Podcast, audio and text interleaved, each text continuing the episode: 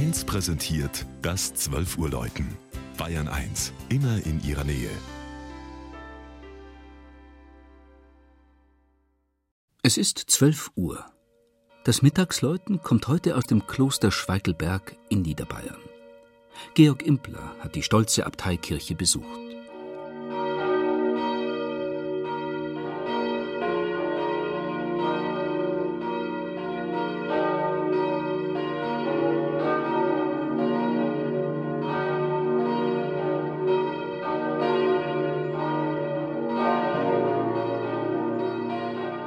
Wer als wenig Geschichtskundiger von der Vilshofener Vilsbrücke aus auf die Schweigelberger Abteikirche blickt, vermutet auf der Anhöhe wahrscheinlich eines der bayerischen Urklöster.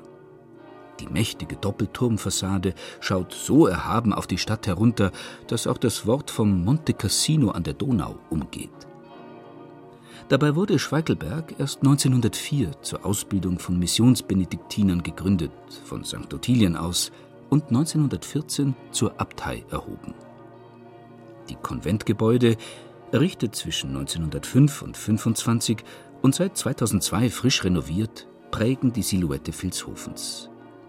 29 Mönche leben derzeit im Kloster, deren Hauptauftrag in der Mission liegt. Das Afrika-Museum mit seinen Plastiken, Masken und Schmuckstücken lässt den Besucher in die Welt dieses Kontinents eintauchen. In der Abteikirche zieht Christus als Pantokrator alle Blicke auf sich und beherrscht die gesamte Apsis. Unter dem Chorraum befindet sich eine Krypta. Der Architekt des im Jugendstil erbauten und der heiligsten Dreifaltigkeit geweihten Gotteshauses war der 1876 nahe Deckendorf geborene Gastwirtssohn Michael Kurz, der unter anderem bei Georg von Hauberrisser, dem Schöpfer des Münchner Rathauses, arbeitete.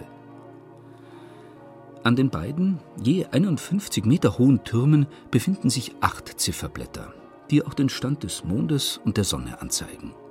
Sie tragen ein sechsstimmiges, von der über vier Tonnen schweren Christkönigsglocke in B0 angeführtes Geläut.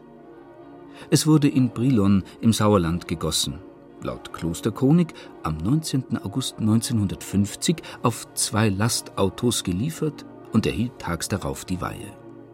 Es beweist, wie schön Glocken aus sogenannter Briloner Sonderbronze klingen können.